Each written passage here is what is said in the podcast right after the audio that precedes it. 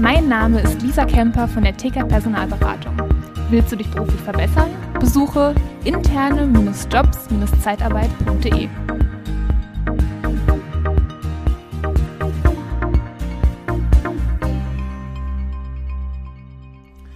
Hi, so letzte Woche hatten wir Verwandte, Bekannte im Unternehmen. Ja, reinholen, nicht reinholen, für und wieder. Natürlich ist mir jetzt auch so im Nachgang eingefallen, natürlich kann auch der eigene Partner, ne? Die Frau, der Mann, der Partner, kann man auch im Unternehmen, ja, dass man dann keine Freizeit mehr, also keine Privatsphäre mehr hat, weil alles so überschwimmt, ja, ne, privat und beruflich verschwimmt so ineinander. Das kann natürlich auch ein Thema sein. Aber ist mir jetzt gerade noch eingefallen, im Podcast nicht. Aber heute möchte ich dir ein bisschen meiner Energie geben, ja? Ich habe ja auch Energie und die möchte ich dir geben. Und zwar das Thema ist, dein Chef, deine Führungskraft, dein Vorgesetzter, dein Geschäftspartner kommt mit einem Auftrag in dein Büro, mit einer Geschäftsidee, hat eine Vorstellung und ja, wie du dich jetzt gerade fühlst, wie du damit umgehst und was du vielleicht für Probleme damit hast. Liebe Zeitarbeit, der Podcast mit Daniel Müller.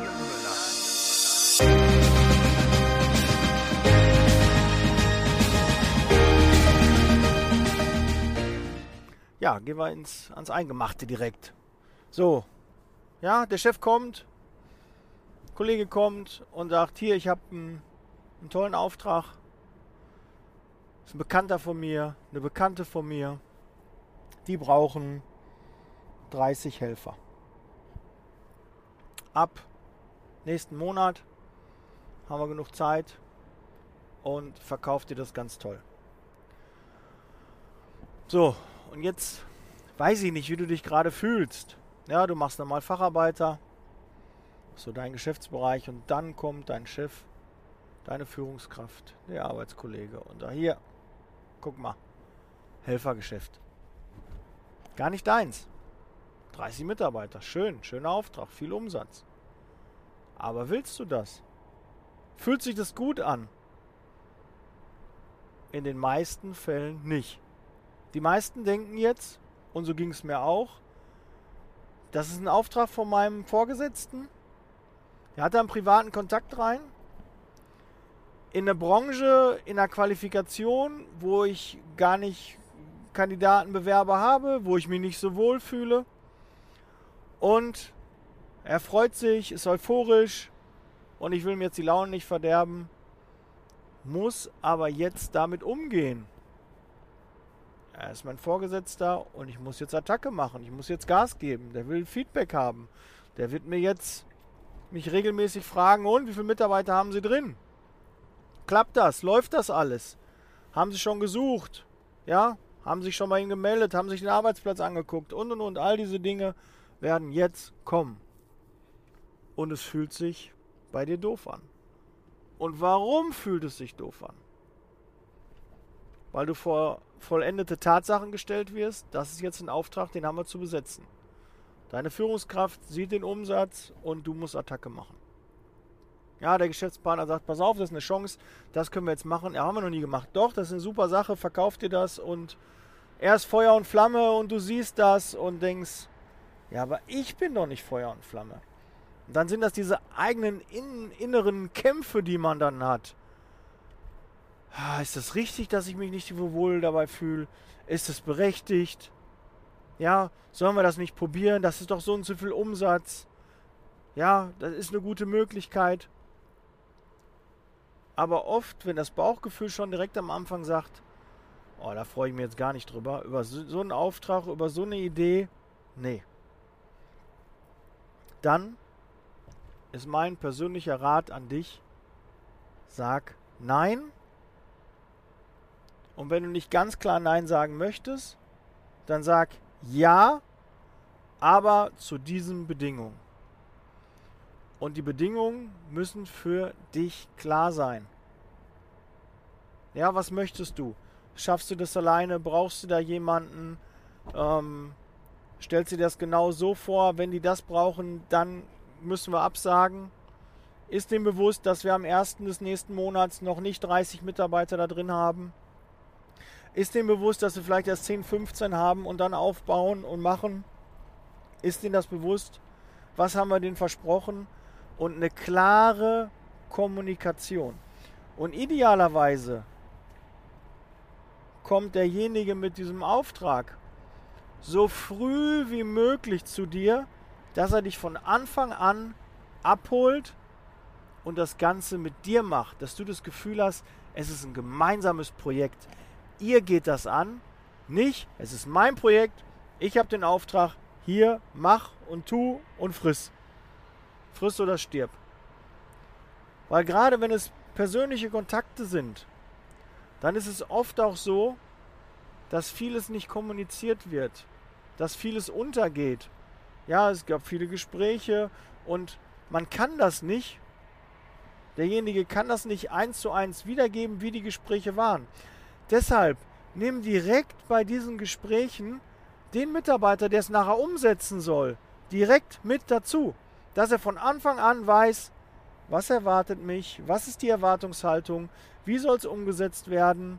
Und dann hast du auch Mitspracherecht. Dann kannst du auch sagen, hör mal zu, das ist schwierig, da habe ich Bedenken, ist das das Richtige? Und dann kannst du frühzeitig schon sagen, nee, kann ich nicht, braucht ihr gar nicht probieren, nein, das ist unrealistisch.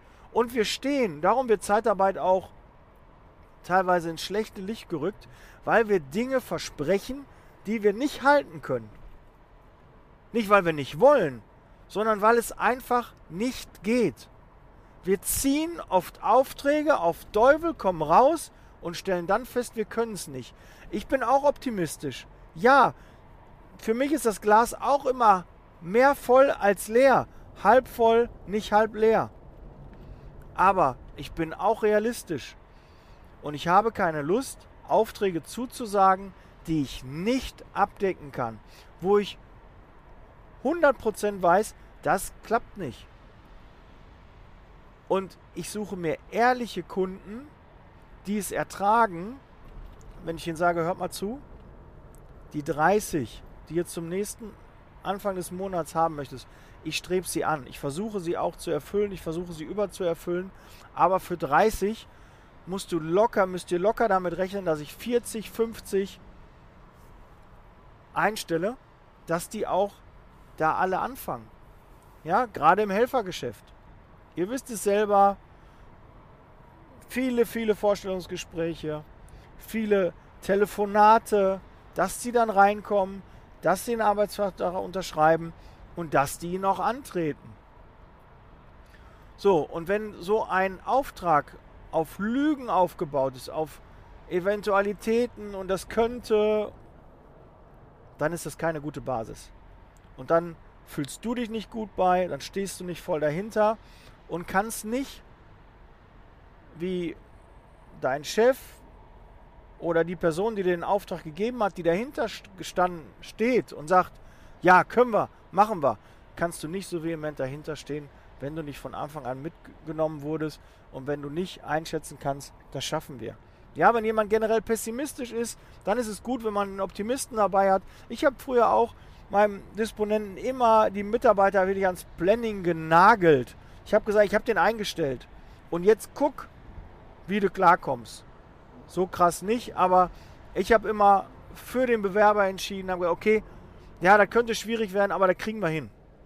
Und habe dann auch gemerkt, ja, vielleicht habe ich da ein bisschen zu viel zugesagt.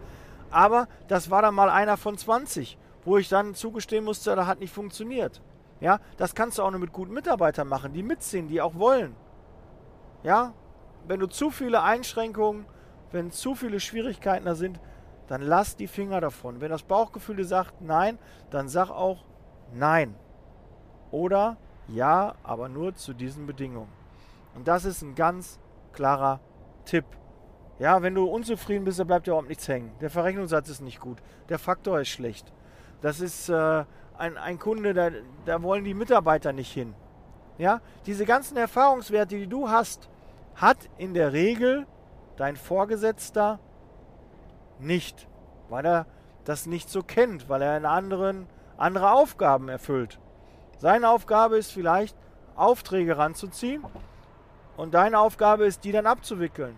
Aber dann ist es auch deine Aufgabe zu sagen, hör mal zu, das ist ein extrem schwieriges Unterfangen. Die meisten machen es nicht, weil sie Angst haben, sie werden gefeuert, ähm, sie verlieren an Ansehen, sie zeigen Schwäche, aber das ist Bullshit, wirklich Bullshit. Es tut mir leid, dass ich wirklich so sagen muss.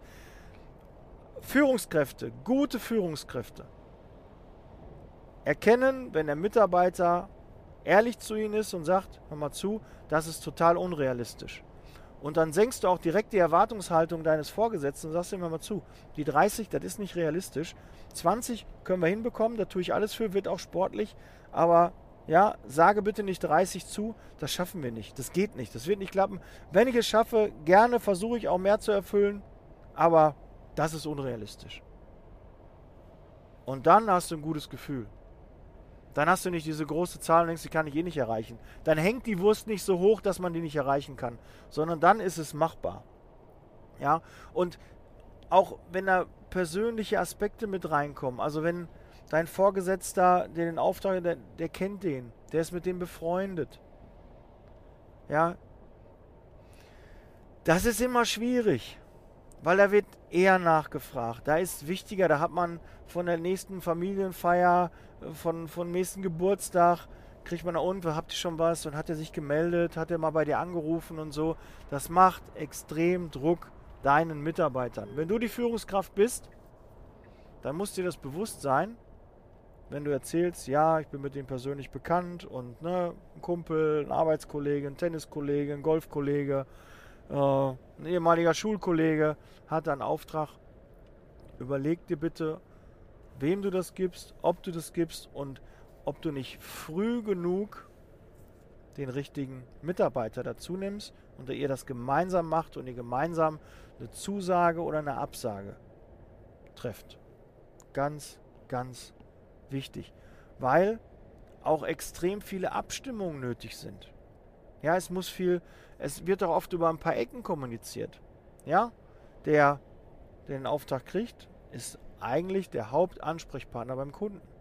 Ja, es wird ja in den seltensten Fällen so sein, dass du einen Key-Accounter hast, der den Auftrag zieht und dann hier, pass auf, ich übergebe den jetzt. Der Key-Accounter wird ja trotzdem angerufen, wenn irgendwas nicht läuft. Ja, der Chef wird angerufen, wenn irgendwas nicht läuft. Da ist also ganz viel Kommunikation nötig und auch lieber mehr kommuniziert als zu wenig, weil dann bleiben wichtige Informationen hängen, wo du vielleicht nicht dran denkst, ach ja, übrigens, das war auch, und die möchten keine, die müssen deutschsprachig sein. Ja, so wichtige Informationen können manchmal verloren gehen, weil man sich freut, man hat den Auftrag gezogen, hat vielleicht einen guten Faktor noch bekommen, einen guten Verrechnungssatz und jetzt Attacke. Und den Rest sieht man nicht mehr so. Ach ja, genau, hatten wir darüber gesprochen. Ja, die müssen auf jeden Fall mobil sein, weil da kann man mit Bus und Bahn nicht hinfahren. Das sind wichtige Informationen, die beim Recruiting auch schon wichtig sind. Also deshalb ganz klar viel und häufig kommunizieren. Und ich sage es nochmal, nimm den Ansprechpartner mit ins Boot. Und dann sag den Auftrag erst zu. Vorher nicht. Ich guck mal, was ich alles so aufgeschrieben habe. Ja, wie gesagt, die, ähm, die Ablehnung passiert oft, wenn es nicht der Bereich ist. Wenn man den Kunden nicht mag, wenn der Faktor nicht so gut ist, man verkauft immer hochpreisig und da ist jetzt jemand, der beim Preis reinkommt. Ja, können, können alles Widerstände sein. Fehlende Infos, ja, mehr Druck, ja, höhere Erwartungshaltung, ja, weil vielleicht auch privat bekannt. Man möchte den, dem Chef nicht äh, doof dastehen lassen. Der Chef möchte vielleicht auch helfen ja, derjenige den Auftrag zugesagt hat, ähm, möchte dem Kunden helfen, möchte ihn unterstützen. Und dabei bist du dann, musst du das dann umsetzen. Und das macht einem Druck. damit muss man klarkommen. Und was habe ich noch anderes Gefühl, Umgang als sonst? Ja, durch so einen Auftrag, mit dem Auftrag geht man anders um. Das ist nicht dein eigener Auftrag, du stehst da nicht im Wort, und es fühlt sich einfach anders an. Und wenn es ein bisschen was anders ist, als du sonst machst, ist immer irgendwie was, ja, haben wir noch nie gemacht, warum und muss ich das denn? Ja, muss ich, natürlich wird erwartet und ja, und dann hat man den Mist dann nachher und muss das dann irgendwie, meist sind das so Aufträge aus meiner Erfahrung, die dann nicht funktionieren. Ja, die irgendwie zum Scheitern verurteilt sind. Wo man dann auf Zuruf wartet, wo man dann auf irgendeinen Startschuss wartet. Man hat sich darum gekümmert, man hat auf einmal 50, 100 Bewerber und dann passiert nichts. Und dann wird man vertröstet, man weiß nie, wie sicher das ist. Können sich noch so viele Dinge ändern. Deshalb der wichtigste Tipp, wirklich der wichtigste, hör bitte zu, ist nimm den, der es umsetzen soll, direkt von Anfang an mit ins Boot. Auch bei Anbahnungen. Ja, man weiß nicht, ob man den. Aber wenn du so einen Auftrag mit 30 zugesagt bekommst und mit einem Rahmenvertrag, da musst du doch schon eher den Mitarbeiter mit dazu holen. Du kannst doch nicht am Ende des Tages hinkommen, über Rahmenvertrag, hier 30 Mitarbeiter, ab 1. geht's los, jetzt macht mal Attacke, schaltet mal. Da musst du doch viel, viel früher die Leute abholen. Und auch mitentscheiden lassen dass die bei den Gesprächen mit dabei sind. Das wirkt auch viel professioneller beim Kunden. Wenn man sagt, du, der Ansprechpartner, der die Disposition nachher auch macht, der das Staffing macht, der ist mit dabei. Hier unser Recruiter, der muss wissen genau, was ihr für eine Anforderung habt.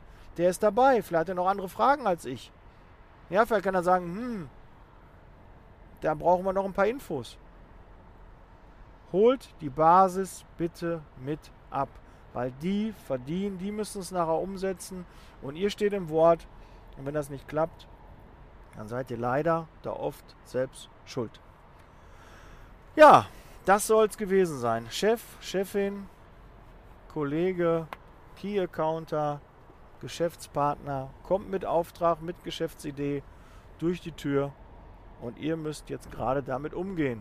Oder ihr möchtet, dass eure Mitarbeiter damit umgehen und dass ihr da auch euer Wort halten könnt. Dafür mitnehmen. So, ich hoffe, ich konnte euch ein bisschen Energie geben. Heute war ein sehr, sehr anstrengender Tag, aber ein produktiver Tag. Ich freue mich auf die Dinge, die da kommen. Ich freue mich auf die nächsten Podcasts, auf die nächsten Interviewpartner. Ich freue mich auf dich. Ich freue mich auf die nächste Mastermind. Ich freue mich, dass du so lange dran geblieben bist, dass du den Podcast abonniert hast und ein treuer Hörer oder eine treue Hörerin bist. Bis bald, setz Leasing Baby, ich bin raus. Ciao. Der Podcast wird unterstützt von der TCAT Personalberatung, ihrem Spezialisten, wenn es um die Besetzung von internen Stellen in der Personaldienstleistung geht.